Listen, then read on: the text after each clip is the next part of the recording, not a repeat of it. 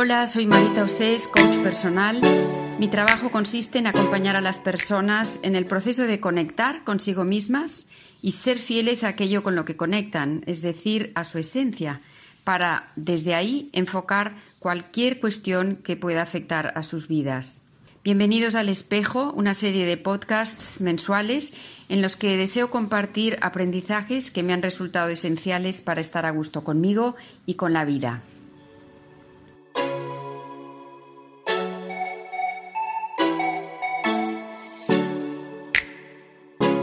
Esta semana empezamos con la propuesta de añadir tu nombre a la lista de personas a las que vas a hacer un regalo si eres de los que haces listas. Y pensar qué podrías regalarte que no te cueste dinero, pero que te haga mucho bien. Que te haga mucho bien significa que responda a un deseo tuyo o a una necesidad. Por ejemplo, ¿quieres más descanso? Pues el regalo puede ser soltar algún compromiso, delegar alguna responsabilidad y dedicar ese tiempo para hacer algo que te relaje o mejor todavía, para no hacer nada si estás cansado. O añoras más contacto personal, pues reserva tiempo para pasar un rato con una amiga, un amigo, tu pareja, tu hija, tu hijo.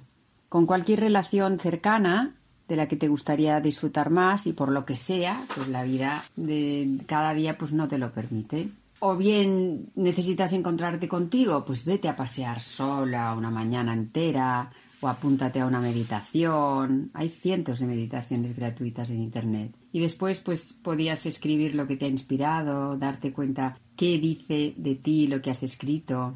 O también puedes levantarte por la mañana durante una semana seguida, todos los días, y mirándote al espejo, preguntarte ¿qué puedo hacer por ti? A esa que se refleja en el espejo. ¿Qué puedo hacer por ti? Escucharlo con, con, con seriedad, con, con intención y luego hacerlo. Cuando pensamos en un regalo para alguien tenemos en cuenta sus gustos, sus deseos, sus necesidades, sus rasgos personales y la verdad es que es un verdadero placer cuando aciertas y ves en el rostro de esta persona que quieres alegría, gratitud, pues es, un es una gozada. Y lo que propongo es que hagas esto contigo. ¿Qué ocurrirá si haces esto contigo? Pues lo más probable es que generes en ti alegría y gratitud, que es lo que generan los regalos. Cuando aciertas, ¿quién te conoce mejor que tú? Eres la persona que más probabilidades tiene de acertar el regalo perfecto, porque sabes cosas de ti que no sabe nadie. Y finalizar el año con alegría y gratitud es una forma maravillosa de iniciar la nueva etapa que tenemos por delante, ¿no? Este 2023, que se presenta amenazante, pero ante el cual estamos llenos de recursos al mismo tiempo. La Navidad nos invita a parar, a tomar un respiro antes de estrenar el año siguiente. Que tenga lugar en el solsticio de invierno, que es el momento en el que el sol es más débil y el día más, más corto, hace que haya menos horas de luz, ¿no? Y me preguntaba, ¿será por eso que encendemos tantas luces y velas? ¿Para no andar acobardados en la oscuridad que nos hace como pequeños, que nos arruga? Están bien todas estas luces externas. Puede que despierten en nosotros un sentimiento de seguridad, de calor, de fiesta.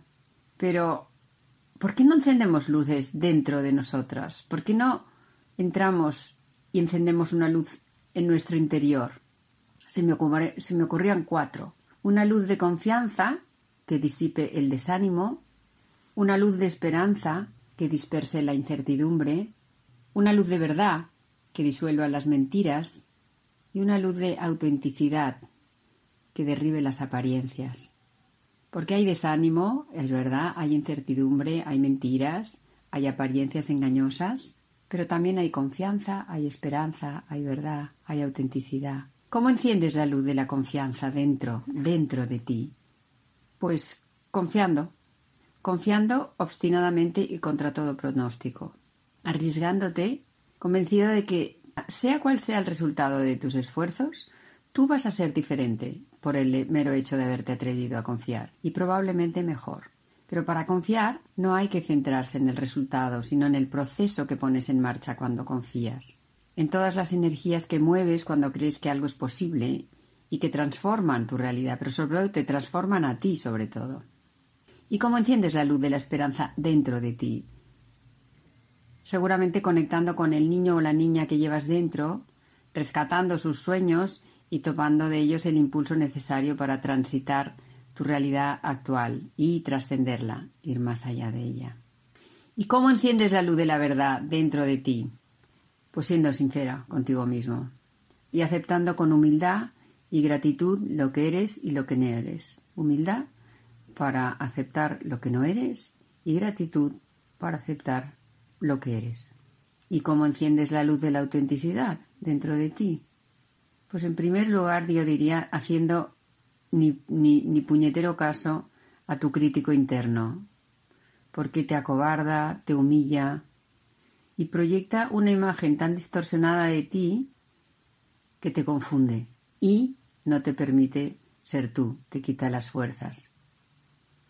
Así que para conectar con tu autenticidad tienes que reconocer que esa voz llena de juicios no es la tuya y has de seguir buscando con mucha fe tu propia voz y darte cuenta de que toda la energía que inviertes en aparentar se la robas a, tu esencia y es tu esencia la que te da paz, bienestar y vitalidad. Si las apariencias ocupan mucho espacio en ti, la esencia no tiene lugar para estar, para manifestarse. Déjale sitio. La Navidad cristiana celebra el nacimiento de un ser que revolucionó el pensamiento de su época y de alguna manera inauguró una nueva forma de ser persona. ¿Por qué? Porque trató, trató como iguales a mujeres, a niños y a enfermos, que en aquella sociedad eran considerados de tercera categoría, y los enfermos apestados. Para él eran iguales que él.